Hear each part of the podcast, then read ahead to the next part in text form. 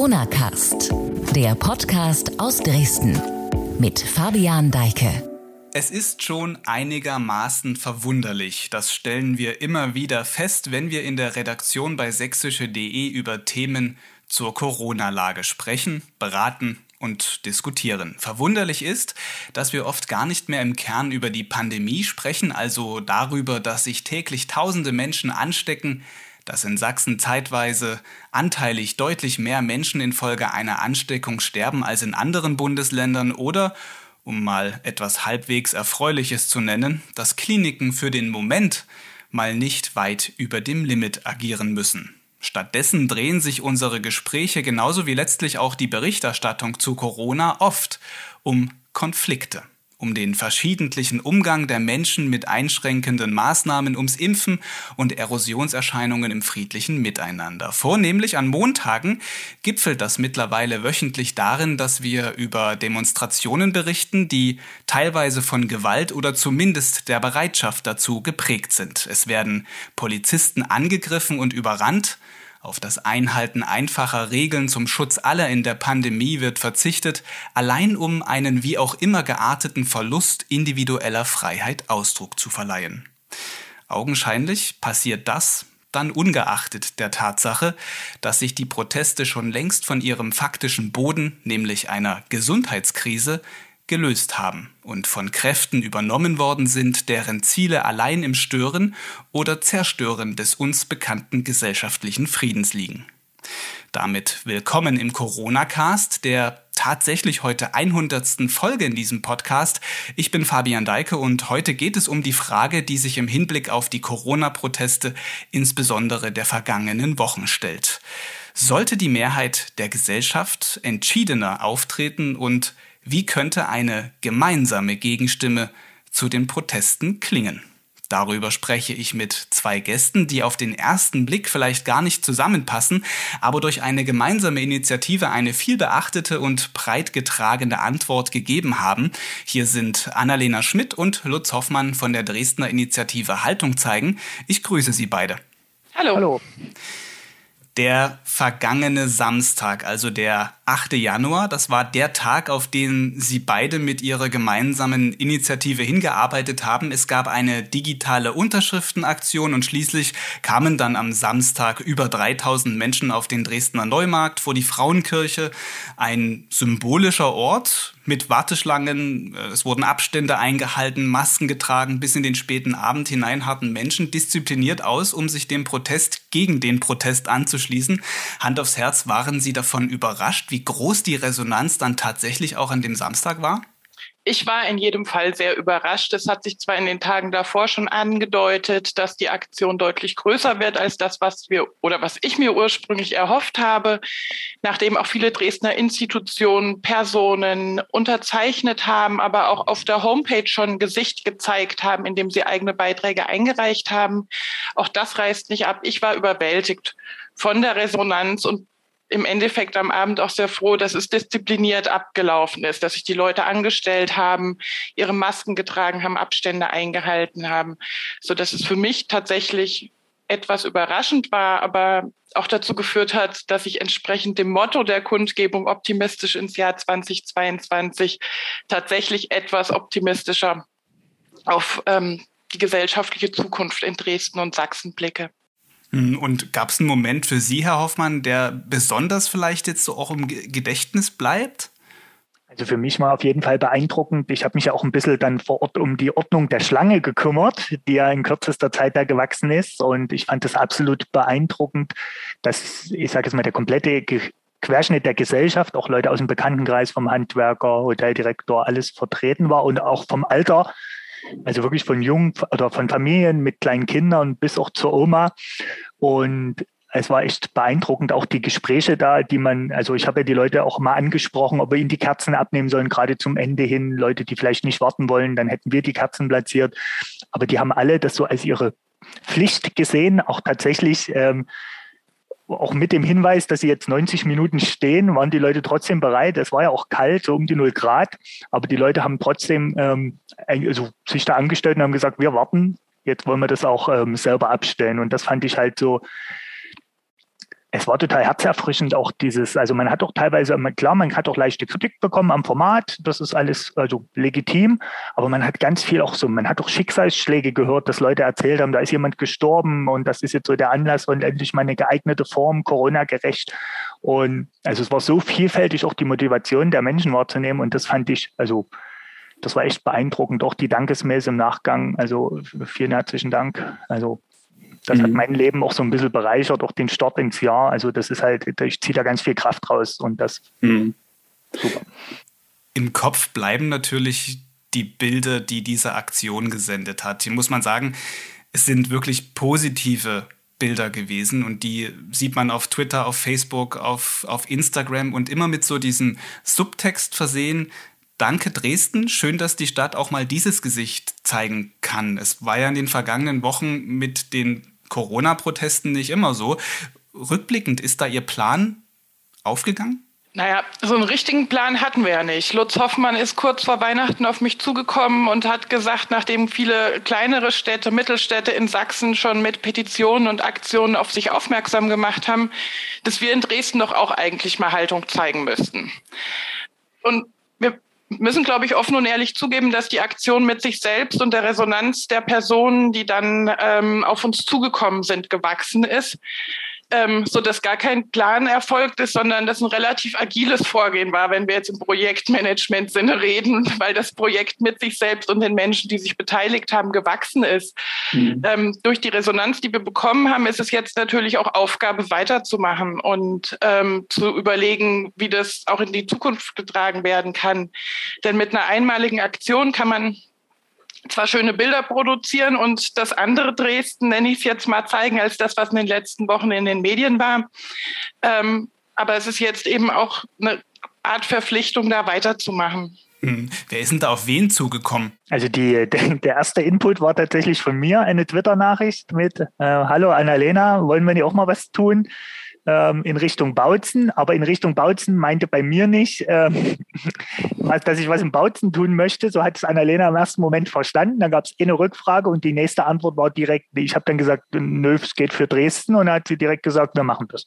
Hm, weil es in Bautzen ja schon im Dezember diese Initiative gegeben hat, die ja Ähnliches bewirken will und bewirkt hat auch schon für diese Stadt. Ähm, jetzt haben wir über positive Bilder und positive Nachrichten gesprochen und auch positive äh, Gefühle, die dabei entstanden sind. Nun ist es ja so, dass man mit diesem Protest ja eigentlich auch die erreichen möchte, die ja auf der anderen Seite stehen, die laut rufen und gegen die Corona-Maßnahmen sind, die sich äh, da zum Teil halt auch abspalten wollen oder abgespalten sehen. Ähm, glauben Sie, dass Sie auch mit dieser Aktion Menschen erreichen und vielleicht überzeugen können, dass das, was Sie da tun, vielleicht nicht unbedingt das Beste ist? Man hat es an einer Person relativ deutlich gesehen am Sonnabend. Es waren auch einzelne Menschen aus dem Milieu auf dem Platz, die äh, sonst ähm, gegen die Corona-Maßnahmen demonstrieren.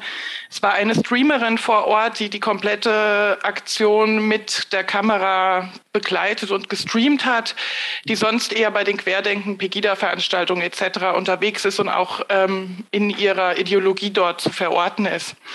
Da hat eine Person auf Twitter ein Videoschnipsel rausgeschnitten, wo diese Person an dem Kerzenmeer steht und ihr die Zweifel kommen als sie die Menschenmassen sieht, die diszipliniert in der Schlange mit Maske stehen, die bei Minusgraden anderthalb Stunden warten, ihre Kerze abzustellen, da kamen ihr dann doch Zweifel.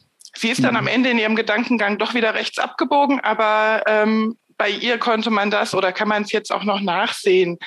Es ist aber natürlich so, dass mit der Aktion auch dieses ähm, Hegemoniegefühl, was bei denen, die auf die Straße gehen, gebrochen werden sollten, dass Leute, die vielleicht am Überlegen sind, äh, am Zweifeln sind, was sind jetzt die ähm, Sachen, die sie zu Impfungen etc. glauben sollen, äh, auf welche Nachrichtenquellen sie sich beziehen und so weiter, sollte es ja auch, soll es auch weiterhin darum gehen, dort auch einfach eine Orientierung vielleicht zu geben weil es wichtig ist, dass eben auch die Stimmen laut werden, die sagen, ja, Impfen schützt, wir stehen hinter den Corona-Maßnahmen, wir stellen uns dezidiert gegen Rechtsradikalismus, ähm, so dass das auch in den Statements sehr gut wiedergekommen, rübergekommen ist, die auf der Homepage bei dem Bereich Gesicht zeigen eingestellt sind und auch noch immer eingestellt werden.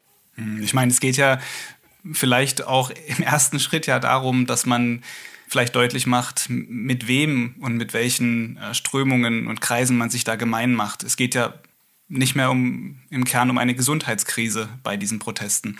Ich glaube, das ist auf jeden Fall ein Schritt, der da gelingen kann. Eventuell gab es dann auf Plattformen im Internet auch Reaktionen, die vielleicht heftiger waren? Wie, wie ist das dort gewesen, das Bild? Ich meine, auf der Straße ist es ja dann eher wirklich friedlich geblieben.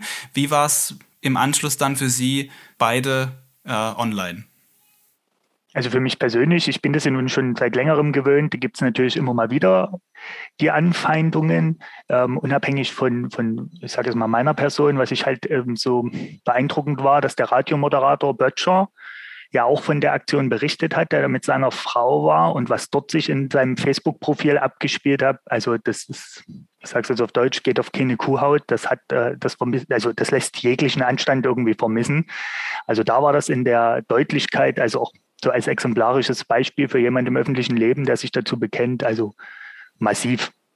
Ähm, klar, mhm. wir, also ich glaube, die Frau Schmidt auch, wir sind da durchaus ja auch vorher schon der einen oder anderen Drohung auch immer mal wieder ähm, ausgesetzt. Das ist, ja, aber das Böttcher ist das Beispiel, wo es extrem heftig war. Und mhm.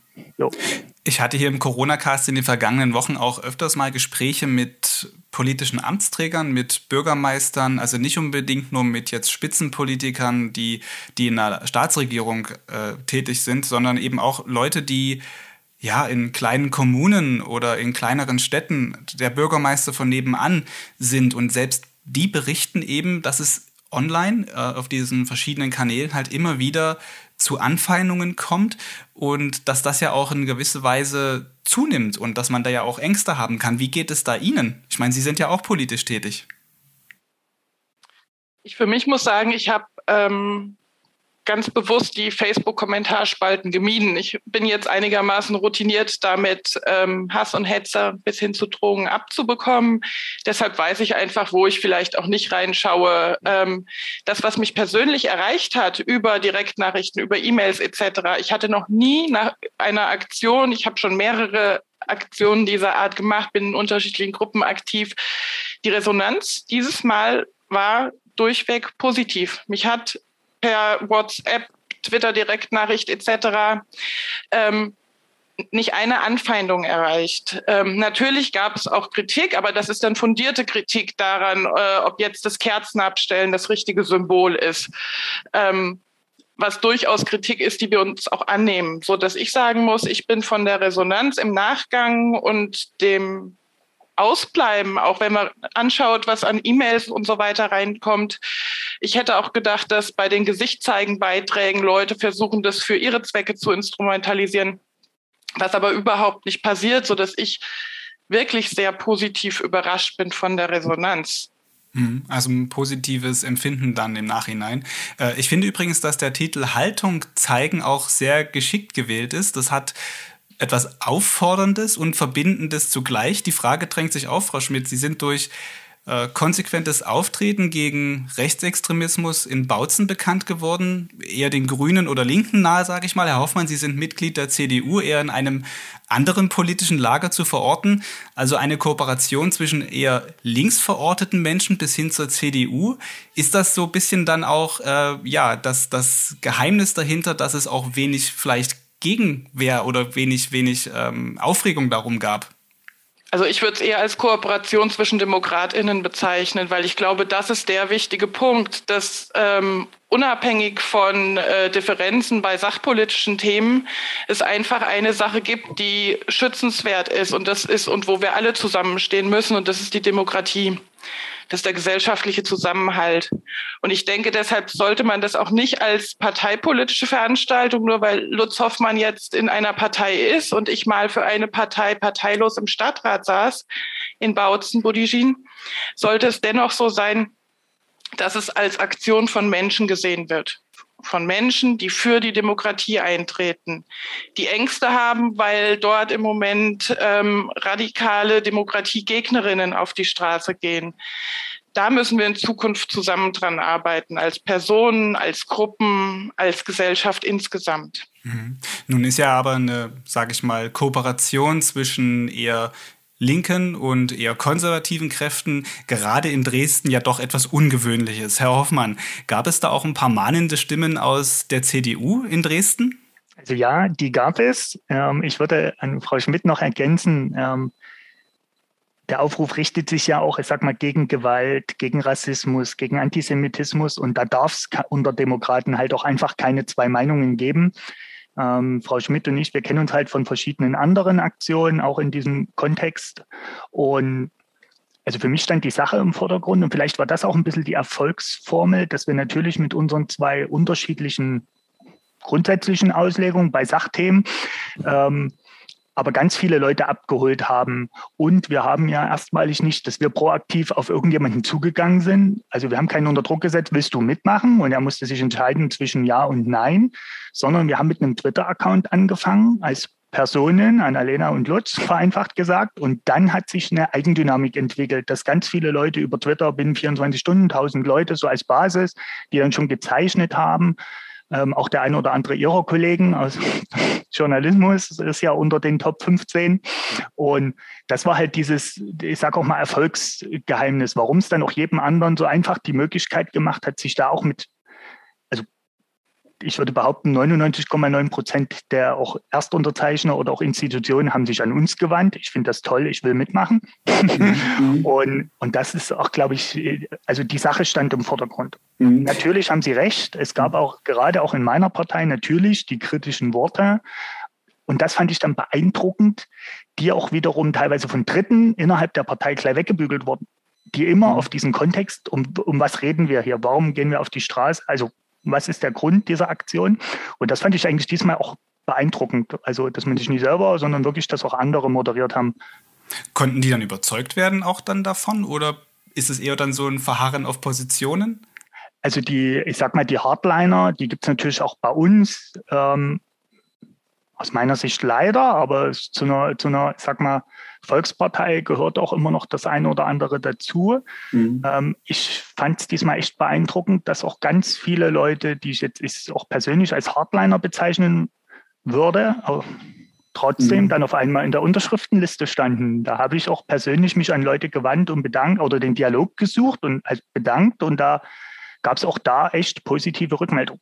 Hm, glauben Sie, dass da jetzt auch insbesondere in der CDU, in der Dresdner CDU, sowas wie ja, ein Wandel auch im, im Wertespektrum stattfindet mit dieser Aktion im Kontext? Ich bin grundsätzlich der Meinung, deswegen bin ich auch immer noch in dieser Partei, dass der überwiegende Teil meiner Mitgliedschaft, das ist auch wieder das Problem, ähm, dass wir natürlich nur draußen hören, so eine Leute wie Maaßen, die im öffentlichen Rampenlicht stehen und vermeintlich immer ein, ein Bild der Mehrheit prägen. Ähm, wäre der überwiegende Teil dieser Partei so, wäre ich heute schon kein Mitglied mehr.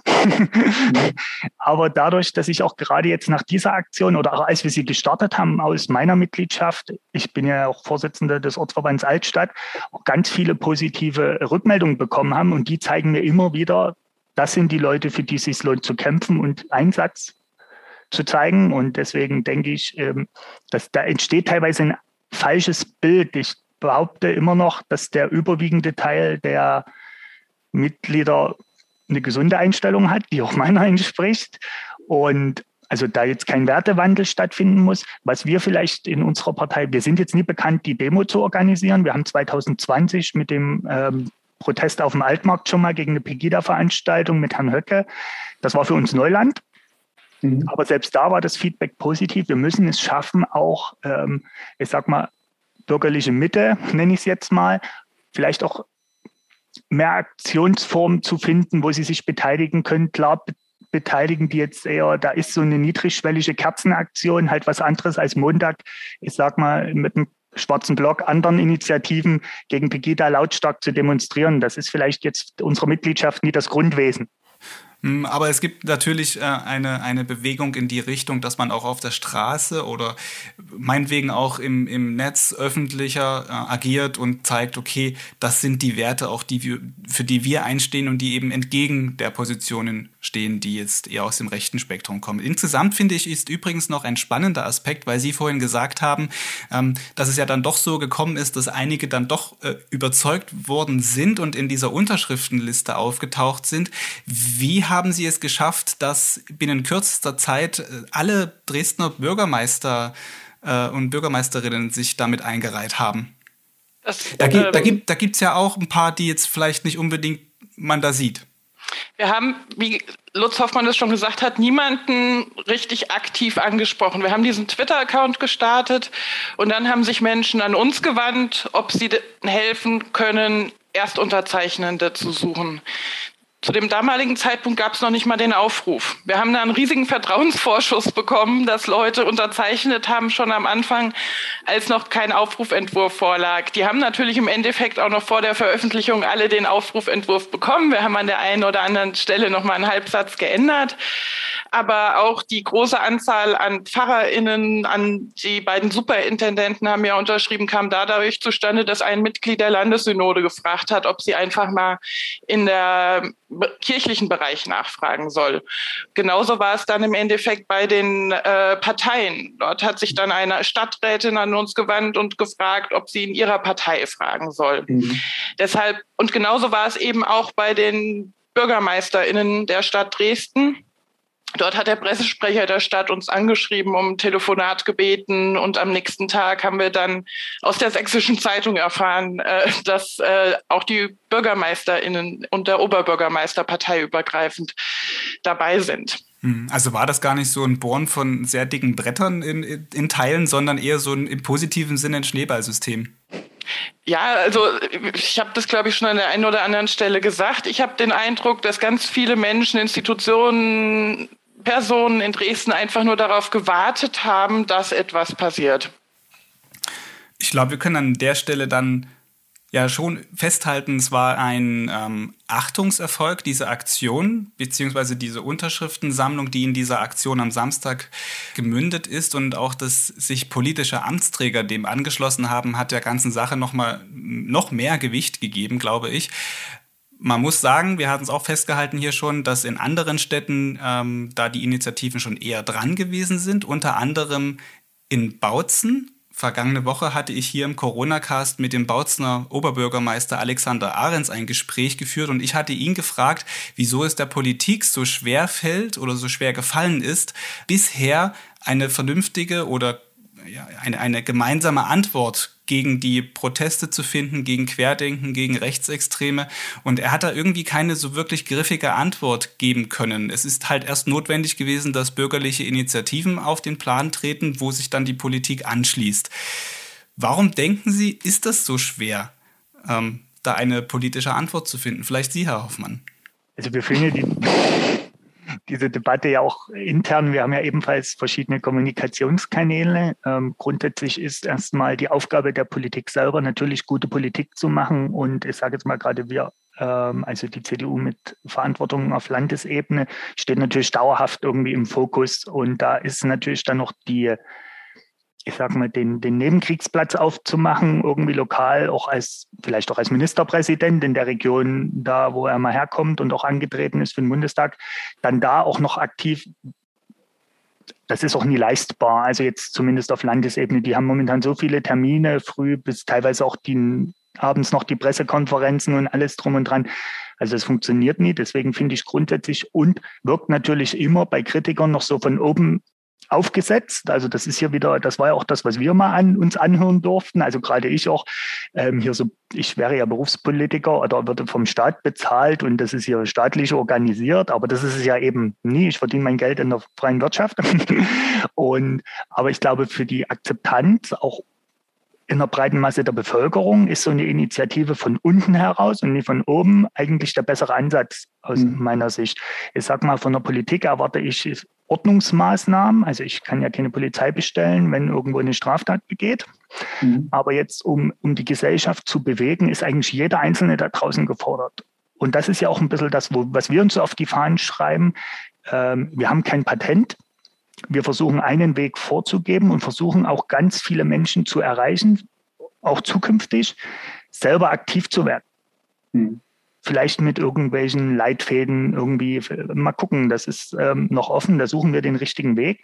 Und das ist aber für so einen Bürgermeister schwierig, weil der hat ja auch noch, der hat noch einen Haushalt vielleicht gerade zu verhandeln im Bautzen jetzt als Beispiel. Das heißt, der muss da verschiedene Aspekte, der, der hat noch ganz ähm, viele. Und da würde ich mir manchmal aber auch wünschen, klare Positionen der Verwaltung einfach nicht aufgeweicht ist, aufgespült. Man kann das Problem klar benennen. Also das vermisse ich auch, also auch intern in den eigenen Reihen. Mhm. Das ist ja genau das Problem, auf das ich äh, ansprechen wollte oder was ich gemeint habe. Es gibt ja diese Proteste seit anderthalb, zwei Jahren. Ich meine, auf der B96, dass da ständig Menschen am Straßenrand stehen und dort äh, protestieren, ist kein neues Phänomen gewesen. Die Antwort darauf ja, es gab Antworten, aber sie waren halt so, wie Sie sagen, eher weich. Ähm, Frau Schmidt, vielleicht, wie würde Ihre Antwort auf diese Frage ausfallen? Warum fällt es der Politik so schwer, die Dinge beim Namen zu benennen?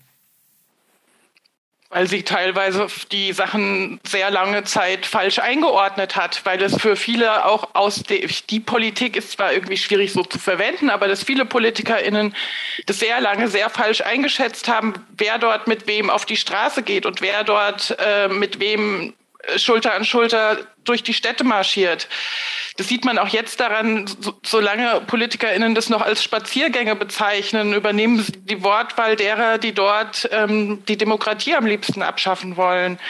Und deshalb kann und äh, muss Politik, müssen PolitikerInnen erstmal zu einer richtigen Einschätzung der Situation kommen, um dann angemessen zu reagieren. Und daran hat es lange echt gehapert. Und ähm, Aufgabe der Politik ist es dann aber nicht, irgendwie Demos zu organisieren dagegen, sondern da muss einfach das was im Moment Recht und Gesetz ist. Ich bin jetzt echt keine Anhängerin der Law and Order Politik.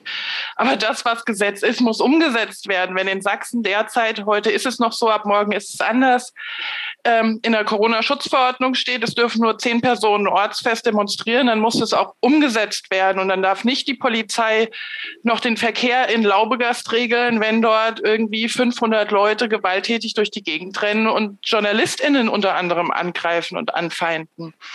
Und ähm, aus der Zivilgesellschaft muss dann die Antwort kommen, wie wir es nun versuchen, mit Haltung zeigen, Zeichen dagegen zu setzen. Und dann ist es schön, wenn sich PolitikerInnen anschließen und das vielleicht auch noch dazu führt, dass mehr Menschen aus der Zivilgesellschaft sich anschließen.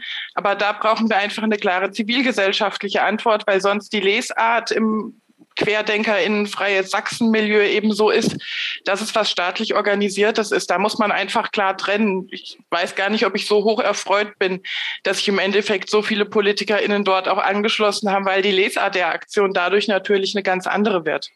Vielleicht kommen wir nochmal auf diesen Aspekt des beim Namen Nennens. Sie waren in Bautzen ja auch politisch aktiv, Amtsträgerin, ähm, und sie haben die Dinge dort beim Namen benannt. Und das ist im Nachhinein, wenn man sich das anschaut, für sie sicherlich keine einfache Zeit gewesen. Sie sind dort als Nestbeschmutzerin bezeichnet worden. Ähm, sie wurden als die Externe aus dem Westen ähm, bezeichnet, wenn sie mit dem Finger auf rechtsextremistische äh, Verbindungen hingewiesen haben. Rückblickend, wie, wie fühlt sich diese Zeit für Sie jetzt noch an und was haben Sie jetzt nach vorne mit da herausgezogen für sich an Energie, an Kraft, um vielleicht solche Sachen wie diese jetzt auf den Weg zu bringen? Die Zeit in Bautzen, Budishin, war für mich genau richtig. Ähm, ich bin dort eigentlich nur hingekommen, um mal ein paar Jahre am Sorbischen Institut in der Wissenschaft zu arbeiten nach der Doktorarbeit. Und dass ich dort politisch aktiv geworden bin oder wieder politisch aktiv geworden bin, weil ich vorher während des Studiums in der Hochschulpolitik aktiv war, war irgendwie nur die logische Konsequenz daraus, was sich dort einer gesellschaftlichen Realität vorgefunden hat, die mich doch etwas irritiert hat und schockiert hat.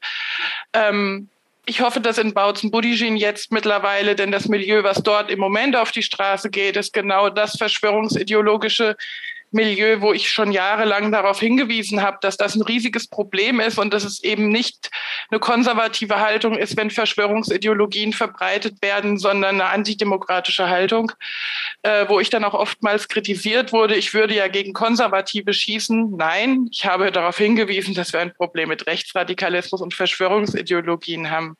Im Laufe dieser Zeit oder in den letzten Jahren sind dann zum Glück auch noch viele Publikationen von Michael Blume, von äh, Pia Lamberti und so weiter dazugekommen, die man sehr gut als Argumentationsgrundlage nun nutzen kann. Und ich hoffe, beziehungsweise ich sehe, und das ist sehr positiv, dass da auch in Bautzen jetzt eine breite Zivilgesellschaft von CDU über Kirchen, äh, Parteien, Zivilpersonen, äh, Zivilbevölkerung äh, sich eben genau auf die Probleme auch hinweist. Äh, das stimmt mich positiv.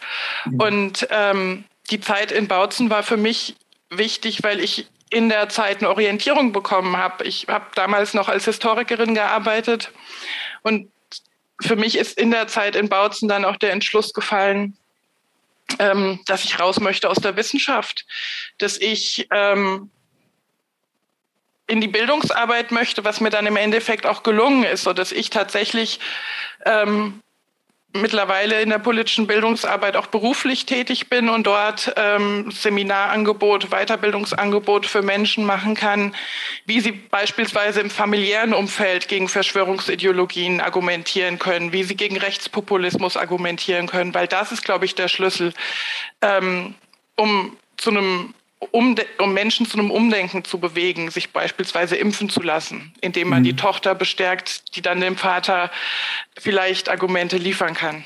Also auch innerhalb einer Familie möglicherweise Haltung zu zeigen. Ähm, kommen wir nochmal zurück auf die Initiative Haltung zeigen. Sind jetzt im, nach dieser ersten Aktion weitere Aktionen geplant? Wie soll es konkret weitergehen mit der Initiative? Es ist so, wir haben uns gestern Abend dann zum ersten Mal zu zweit an einen Tisch gesetzt und geredet. Das war in der ganzen Planung nicht der Fall, sondern lief alles irgendwie ziemlich chaotisch, aber nach außen hat es irgendwie geplant gewirkt. Ähm, der Entschluss ist, wir machen weiter.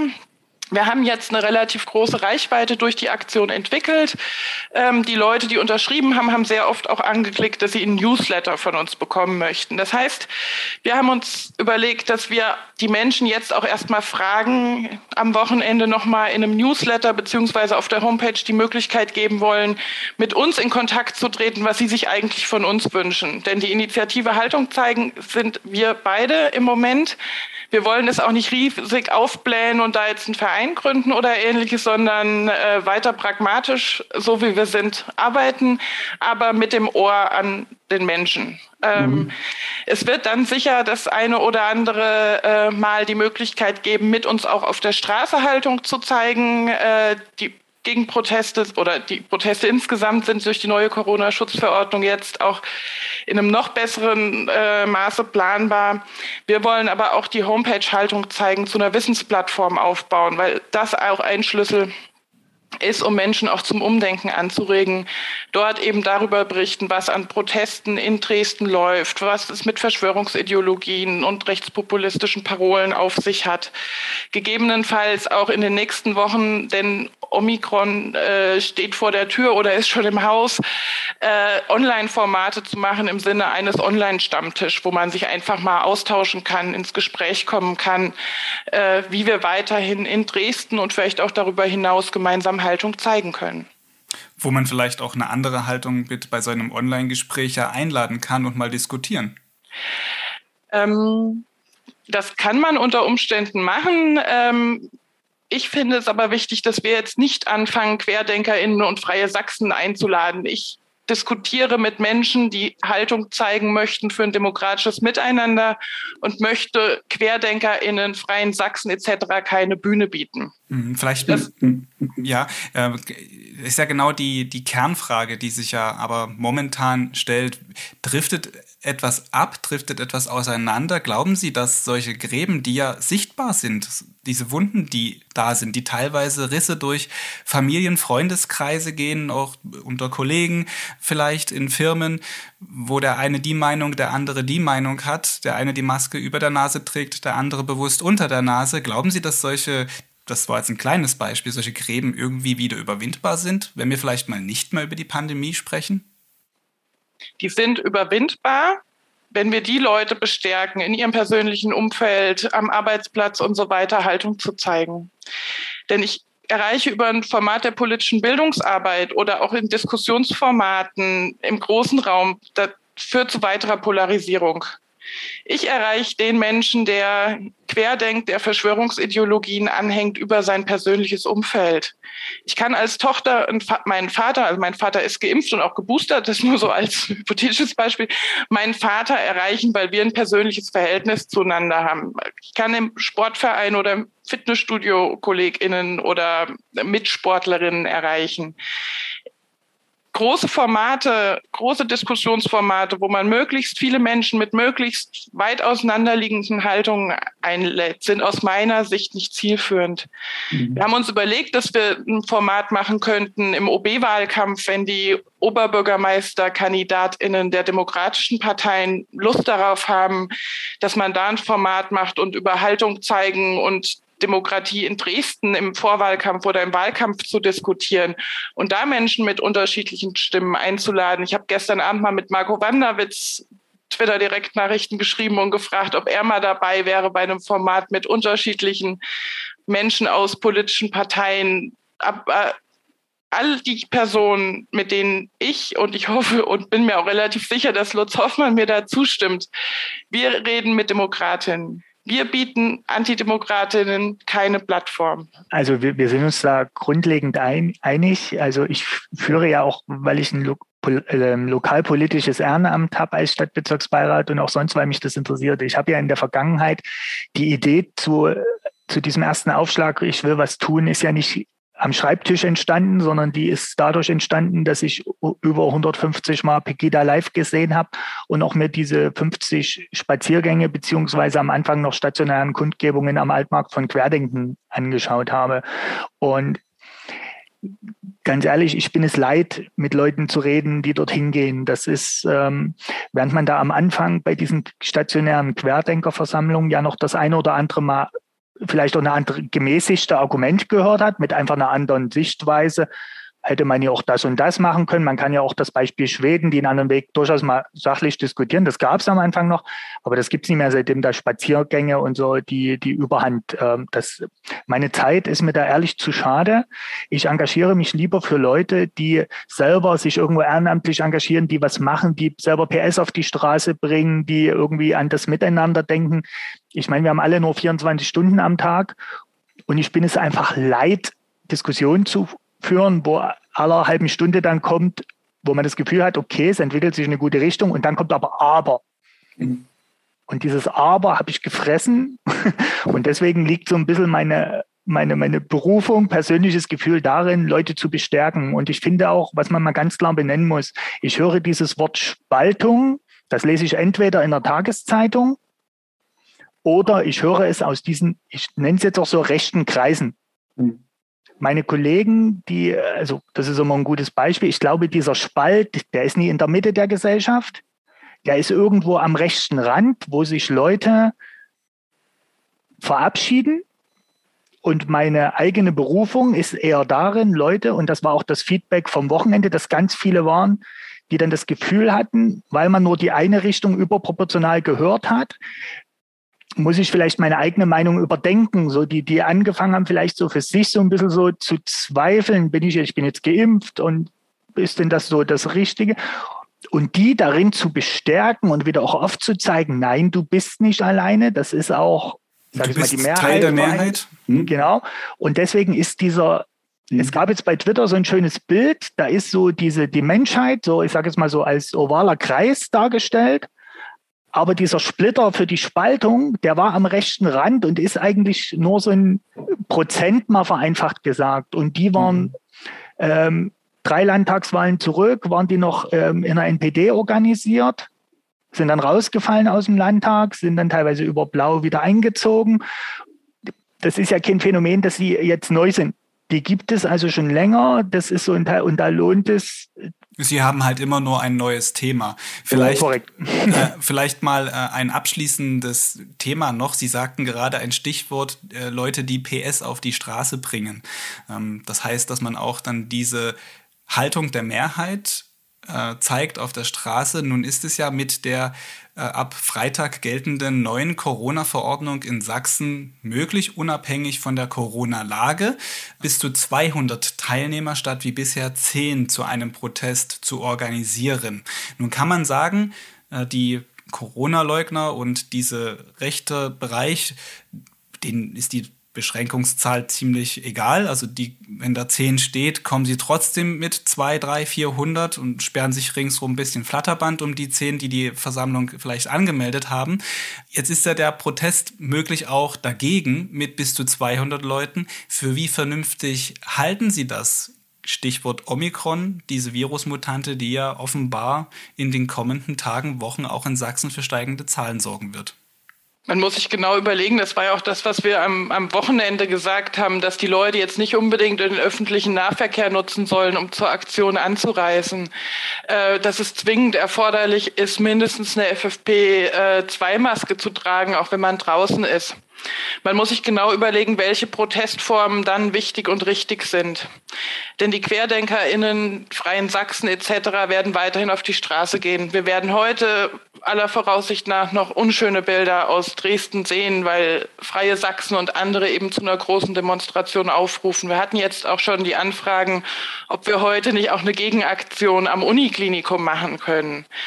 Solange die Polizei in Sachsen ähm, nicht das Gießkannenprinzip anwendet und weil Sie gerade Uniklinikum sagten, weil dorthin halt mobilisiert genau, wird. Also eine ziemlich was ja auch eine ziemlich ähm, ja, äh, perfide Methode ist, wo drin Leute eben um ihr Überleben kämpfen, davor dann eine Demonstration zu veranstalten. Ja, oder Ärztinnen, PflegerInnen am Limit sind und arbeiten und dann noch Angst haben müssen, auf dem Weg zum Arbeitsplatz oder auf dem Heimweg äh, nach dem verdienten Feierabend unter Umständen angegriffen oder angepöbelt zu werden. Also es ist extrem ekelhaft, um es mal so deutlich zu sagen, und gefährlich. Ähm, deshalb wäre es eigentlich dringend geboten, ähm, Gegenprotest auch heute auf die Straße zu bringen. Vielleicht bringen es auch Menschen. Aber es ist einfach so, die Polizei gerade montags ähm, verfährt ja nicht nach einem Gießkannenprinzip, sprich, sie ist nicht überall in gleichem Umfang präsent, sondern mein Eindruck ist, die Polizei verfolgt da ein Rotationsprinzip. Sie ist immer mal bei einem Protest besonders aktiv vor Ort und greift dort auch ein. Für Gegenprotest bedeutet das natürlich, wenn der Gegenprotest irgendwie dann mit vielleicht dann auch 100 Leuten vor Ort ist, dort aber äh, 500 teilweise aggressive Rechtsradikale auf die Straße gehen, dass das auch zu einer äh, Eigengefährdung führt. Deshalb muss man ganz genau überlegen, was ist möglich. Erstens, was Eigengefährdung durch Rechtsradikale angeht, zum anderen aber auch Sie hatten es schon angesprochen, ist eben Omikron, äh, wird in den nächsten Tagen und Wochen dafür sorgen, dass auch in Sachsen die Zahlen wieder steigen. Ich will niemanden entmutigen, sondern im Gegenteil eigentlich bestärken, auf die Straße zu gehen. Wir werden sicher auch das eine oder andere machen. Aber ähm, ob man dann 200 Leute auf die Straße bringen muss oder ob man sich weiterhin mit kleinen Gruppen, mit starken Signalen im Sinne von Statements und so weiter ähm, zeigt, müssen wir noch im Laufe der nächsten Zeit entscheiden. Und ich hatte auch schon gesagt, äh, wir werden jetzt eine Abfrage starten an die Leute, die sich irgendwie am letzten Sonnabend beteiligt haben, was sie sich auch von uns wünschen. Denn ich könnte mir beispielsweise gut vorstellen, viele Menschen haben vielleicht noch keine Kundgebung in ihrem Leben angemeldet, ähm, dass wir da auch als Unterstützung zur Verfügung stehen können, wenn Menschen in äh, den einzelnen Stadtteilen, wo montags ein großer Protest ist, wenn sich da eine Gruppe von 20 AnwohnerInnen findet, die sagen, uns reicht's, wir wollen da jetzt was machen, dann stehe ich beispielsweise gerne, also ich kann immer nur eine Kundgebung montags anmelden, schon mal, falls da großes Interesse besteht, dass wir da gerne in der Form unterstützen können. Wir werden jetzt wahrscheinlich nicht zu neuen Massenprotesten aufrufen, äh, während Omikron noch wütet, aber wir unterstützen da gerne kleine Gruppen, die vielleicht schon in ihrer Nachbarschaft aktiv sind, dass da einfach mit der Expertise in Versammlungsanmeldungen durch uns Unterstützung geleistet werden kann dass es ja in vielen Städten und Orten in Sachsen momentan Demonstrationen gibt, hat ja am, am, Mittwoch ja auch der Innenminister von Sachsen, Roland Wöller, auf der Pressekonferenz bei der Vorstellung der neuen Corona-Verordnung mitgeteilt. Er sprach davon 250 Demonstrationen an verschiedenen Orten, allein in Sachsen im, am vergangenen Montag. Also, dass es da durchaus auch vielleicht nicht äh, nötig ist oder nicht angebracht ist, jetzt immer nur an einem Ort ein großes Signal zu senden, sondern in verschiedenen kleinen. So verstehe ich jetzt das, was Sie da auch genau. sagen. Genau, dass man eben ähm, Hilfe zur Selbsthilfe irgendwo da gibt. Sehen Sie das als, als Teil der Initiative Haltung zeigen? Ähm, also genau, äh, wir haben ja noch nicht abschließend beschlossen, wie es ganz konkret weitergeht, weil wir da eben nochmal äh, auch nachhören, nachspüren müssen, was die Leute wollen. Aber genau das Leute, die vielleicht schon aktiv sind, aber noch nicht wussten, wie sie jetzt irgendwie äh, ihren Protest auf die Straße bringen können, dass wir die da gerne unterstützen, weil es gibt aktive Menschen auch in den unterschiedlichen Stadtteilen. Das ist uns auch bewusst geworden durch E-Mails, die wir bekommen haben, die genau solche Sachen auch angefragt haben, so dass ähm, ich das durchaus ähm, als Teil von Haltung zeigen sehe und ähm, dadurch, dass ich schon die eine oder andere Kundgebung angemeldet habe, äh, da eben auch sehr gut unterstützend tätig werden kann. Mhm. Denn es muss ja von den Leuten aus den Stadtteilen kommen. Wir können jetzt nicht als Menschen, die wir zum Beispiel nicht in Laubegast wohnen, äh, sagen, wir wissen jetzt genau, was für den Stadtteil der richtig, die richtige Protestform ist, sondern da müssen wir in Kontakt mit den Leuten vor Ort kommen, die was machen wollen, die eher wissen, was für ihre Nachbarschaft die hm. richtige Protestform ist. Also fassen wir es kurz zusammen. Sie sehen natürlich jetzt infolge dieser Aktion, die am vergangenen Samstag stattgefunden hat und dem, was Sie auch an Nachrichten und Mitteilungen aus dem Kreise Ihrer Helfer bekommen haben oder an Leuten, die daran teilgenommen haben, das Potenzial des ähm, Protestes oder das Potenzial von Haltung zeigen ist noch nicht erschöpft. Es geht weiter. Sie überlegen, wie es weitergeht.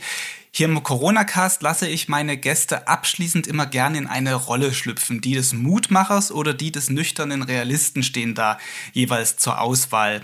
Ich mache es Ihnen heute ein bisschen einfacher, weil Sie zu zweit sind und weil das hier heute die hundertste Folge in diesem Podcast auch ist. Also ganz kurz und knapp, was wünschen Sie sich beide fürs Jahr 2022, für Dresden und für Sachsen? Vielleicht fangen Sie an, Frau Schmidt. Ähm, ich wünsche mir mehr Menschen, die Haltung zeigen, die äh, gesellschaftliche Verantwortung übernehmen und die alle gemeinsam versuchen, die Demokratie vor DemokratiefeindInnen, Rechtsradikalen, ähm, AntisemitInnen zu schützen. Und Sie, Herr Hoffmann? Jetzt habe ich es ja schwer. Ich wünsche mir noch mehr engagierte Menschen, gerade auch in dieser Krise. Es haben sich Leute vom Sport abgewandt, Trainer fehlen Übungsleiter. Ich hoffe, dass alle bei der Stange bleiben. Das war ja auch so ein Teil unseres Aufrufs, optimistisch ins neue Jahr, weil das ist mir wichtig, ähm, dass wir die stärken, die halt sich engagieren wollen, dass wir irgendwie die Gesellschaft zusammenhalten, aber zusammenhalten wirklich demokratisch. Ich wünsche mir, dass Leute, wo Unrecht geschieht, wie in der Straßenbahn, wenn irgendwo jemand beleidigt wird, egal ob Hautfarbe, Religion, Gewicht, andere, dass wir einfach auch uns trauen, da mit positivem Beispiel voranzugehen und Unrecht zu widersprechen. Das ist mein Wunsch. Und dass Diese Corona uns am Ende des Jahres hoffentlich erfolgreich verlassen hat. Das ist auch übrigens mein Wunsch, so gerne ich jetzt hier schon die hundertste Folge in diesem Podcast auch mache, dass ich den Podcast dieses Jahr einstellen will. Das war so ein bisschen mein Jahresvorsatz. Das waren Annalena Schmidt und Lutz Hoffmann von der Dresdner Initiative Haltung zeigen. Vielen Dank für das ausführliche Gespräch Ihnen beiden und ein gesundes neues Jahr kann man ja noch wünschen bis Mitte Januar, habe ich mal gehört. Ja, und herzlichen Glückwunsch zur hundertsten Podcast-Folge. Dankeschön. Ja, bei sächsische.de bleiben wir natürlich dran, wie es mit dieser Aktion weitergeht. Vor allem meine Kollegen der Lokalredaktion Dresden haben das Thema im Blick. Vielleicht ein Hinweis, damit Sie Neuigkeiten aus Dresden auf gar keinen Fall verpassen, egal zu welchem Thema. Und auch zu diesem, das geht mit dem kostenlosen Newsletter Dresden Kompakt. Den Link zur Anmeldung packe ich in die Beschreibung dieser Podcast-Episode. Und nun fehlt nur noch eins, wie immer auch am Ende hier in dieser hundertsten Folge heute ein kurzes News-Update. Sachsens Regierung hat am Mittwoch eine neue Corona-Schutzverordnung beschlossen, die am Freitag in Kraft tritt. Sie soll bis zum 6. Februar gelten und enthält trotz der drohenden Omikron-Welle einige Erleichterungen. Demnach sind Versammlungen mit bis zu 200 Personen grundsätzlich erlaubt, unabhängig der Corona-Lage. Körpernahe Dienstleistungen sind unter 2G, Friseurbesuche unter 3G-Bedingungen möglich.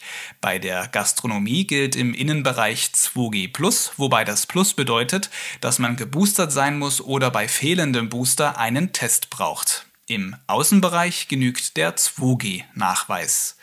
Und die Altersbeschränkungen für Sportangebote für Kinder und Jugendliche wird auf 18 Jahre angehoben. An diese grundsätzlichen Regeln schließen sich noch weitere abgestufte Erleichterungen bzw. Änderungen an. Diese sind gekoppelt an die bereits bekannten Überlastungs- und Vorwarnstufen, deren Erreichen von der Belastung des Gesundheitssystems abhängen. Alles zur neuen Verordnung lesen Sie ausführlich auf sächsische.de. Im Zuge der Präsentation der neuen Corona-Regeln berichtete auch Innenminister Roland Wöller am Mittwoch über den zuletzt verzeichneten Zulauf bei Demonstrationen gegen die Corona-Maßnahmen. Allein am vergangenen Montag hätten 250 dieser Demos mit 30.000 Teilnehmenden in Sachsen stattgefunden. In der Woche zuvor waren es noch 173 Versammlungen. Man sehe einen Trend, dass die Proteste zunehmen würden und das Gewaltpotenzial steige. Außerdem berichtete der Minister von einem Vorfall bei einer Demo in Pirna, der zeigt, zu welchen Mitteln ein Teilnehmer bereit war zu greifen. Wöller sagte,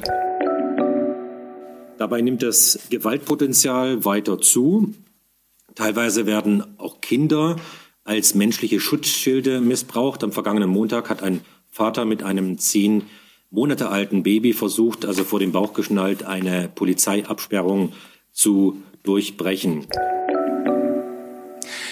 Soweit also Sachsens Innenminister zu einem Fall aus Pirna, der sich am Montag ereignet hatte. Festzuhalten bleibt, die Demolage beruhigt sich gegenwärtig nicht.